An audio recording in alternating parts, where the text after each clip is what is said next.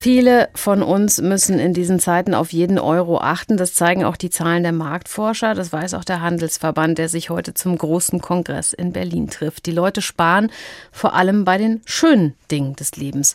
Ich habe mit dem Philosophen Arndt Pollmann besprochen, was das eigentlich ist.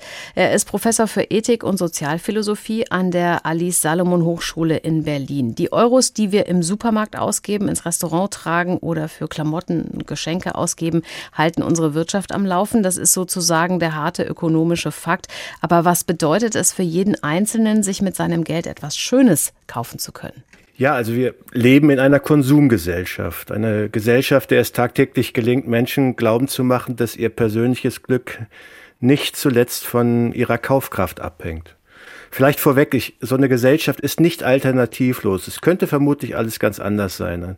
Unser antrainiertes Konsumverhalten ist vielleicht nur ein Indiz dafür, dass wir gar nicht wirklich wissen, worauf es im Leben tatsächlich ankommt. Und trotzdem in dieser Gesellschaft, in der wir leben, gilt, ich konsumiere, also bin ich. Konsum ermöglicht Glücksgefühle, Freiheit, Individualität, Komfort, Unterhaltung, Abwechslung, auch Belohnung, Frustabbau, Mobilität, sozialen Status, Zugehörigkeit und vielleicht auch sowas wie, ich sag mal, Paarungswilligkeit. All das und noch viel mehr, worauf man nicht so einfach verzichten will. Auf die alternative Gesellschaft kommen wir gleich noch. Jetzt bleiben wir erstmal bei der, die wir haben. Wenn immer weniger Leute sich es also nun leisten können oder wollen, Geld für Schmuck auszugeben oder für die neueste Unterhaltungselektronik, das neueste Handy.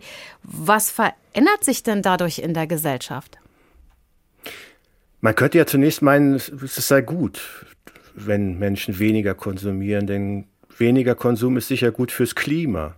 Aber es ist ja bezeichnend, dass selbst ein grüner Wirtschaftsminister dieser Tage vehement die Kaufkraft der Konsumenten sozusagen anregen und erhöhen will, obwohl er eigentlich genau weiß, dass allein mit weniger Konsum die Welt zu retten wäre. Was ich sagen will, die, die Wirtschaft selbst, die wird es gar nicht gestatten dass wir weniger konsumieren.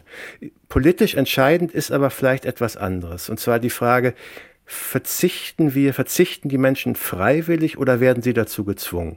Also wenn man selbst sehr viel hat, dann fällt es einem vielleicht leichter auch mal, ich sag mal, Diät zu halten.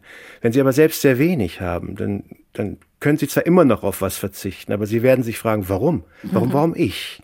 Oder um es mal, ich, ich mache es mal ganz populistisch, ja. Also wenn mich Politikerinnen, die privilegiert sind und die bisweilen selbst, ich sag mal, geradezu aus den Nähten platzen, ja, zum Verzicht aufrufen, dann, dann ist das nicht nur unglaubwürdig, es macht sehr viele Menschen sehr wütend. Jetzt gibt es ja so eine Generation, die da gerade heranwächst, äh, die sogenannte Generation Z oder sogar noch jüngere. Und die haben zum Teil schon ganz andere Vorstellungen davon, wie, wie sie Konsum sehen, wie sie sich das vorstellen. Ich bekomme von einigen jedes Jahr gesagt, ich wünsche mir zu Weihnachten Erlebnisse. Und das muss ja nicht mhm. unbedingt viel kosten. Findet da nicht sowieso gerade schon so ein Umdenken statt? Ja, ich denke schon. Und man sagt ja auch manchmal, dass das Verzichten auch etwas Erfüllendes haben kann. Also wenn Sie mich als Philosophen fragen, also dann ist mir bewusst, dass es in vielen Kulturen sogenannte Weisheitslehren gibt, ja, also Lehren, die tatsächlich den beglückenden Verzicht predigen und propagieren. Also dann wird Askese, Verzicht gewissermaßen zu so einem Akt der Befreiung von falschen Bedürfnissen, von, von die, die Umwelt vernichtenden Bedürfnissen beispielsweise. Oder man verzichtet, um das wenige, das man hat, noch intensiver genießen zu können. Das ist ja auch nicht völlig verkehrt. Aber aber oft reden einem diese, ich sag mal, diese philosophischen Lehren doch nur die Armut schön. Ich sag mal so, Religion, Religionen können das übrigens auch sehr gut. Ne? Also sie vertrösten diejenigen, die ohnehin nichts haben, auf das Jenseits, nicht? Und, und man qualifiziert sich für dieses Jenseits, indem man in Diesseits jetzt Verzicht übt. Das ist natürlich genial, vor allem aus Sicht jener, die weiterhin im Überfluss leben. Aber, aber die meisten Menschen sind ja nicht blöd. Sie werden sich sagen, das lasse ich mir nicht nehmen, ob es sich nun um mein Schnitzel handelt oder um, um Fernflüge oder um den nächsten dicken Benziner. Ist es nicht ohnehin so, dass es einfacher ist, selber auf was zu verzichten und zu sagen, ich kaufe mir jetzt nicht noch eine äh, zweite, dritte, vierte Jeans, äh, sondern ich belasse es bei der einen, die ich brauche. Aber Weihnachten hauen wir dann doch irgendwie so richtig drauf und sagen, andere, für andere möchte ich nicht sparen, andere möchte ich beschenken. Ja, es gehört irgendwie dazu. Es ist ein Ritual. Das Schenken ist ja auch et einfach etwas Schönes, nicht? Also das, das, Verzichten kann etwas Schönes sein, das Konsumieren kann etwas Schönes sein, das Verschenken kann etwas Schönes sein, aber was in der Regel doch nicht schön ist, ist, andere leer ausgehen zu lassen oder sie oder ihnen nicht etwas Gutes tun zu können an Tagen, an denen uns das wichtig ist. Wenn jetzt also der Handelsverband jammert und die Gastronomie klagt, dann ist da auch immer eine gehörige Portion Theaterdonner mit dabei. Klappern gehört eben zum Handwerk von Lobbyvereinen. Was glauben Sie denn eigentlich, wenn Sie jetzt so in die Kristallkugel gucken, kommt es am Ende wirklich so schlimm an Weihnachten, dass alle wenig für Geschenke ausgeben und die Wirtschaft baden geht, wie die Cassandra-Rufer es in die Welt hinaustönen?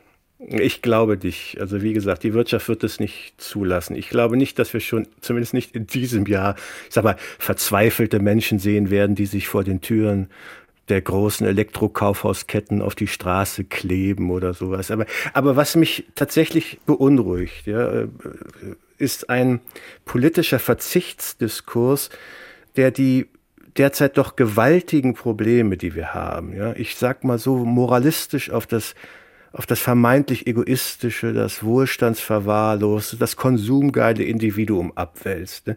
Dabei ist es doch in meinen Augen zumindest vollkommen ersichtlich, dass wir die derzeitige, auch die derzeitige Konsumkrise, ja, vor allem dem Krieg, dem Ukraine-Krieg, aber wesentlich übrigens auch den Spätfolgen der Corona-Krise zu verdanken haben. Und in beiden Hinsichten aus meiner Sicht wurden und werden weiterhin politisch eklatante Fehler gemacht. Also Fehler, die jetzt in diesem Fall die Preise steigen lassen. Und, und ehrlich gesagt wundere ich mich dann doch ein wenig, warum der Unmut, der Frust jener, die nun Verzicht üben sollen, nicht viel größer ist.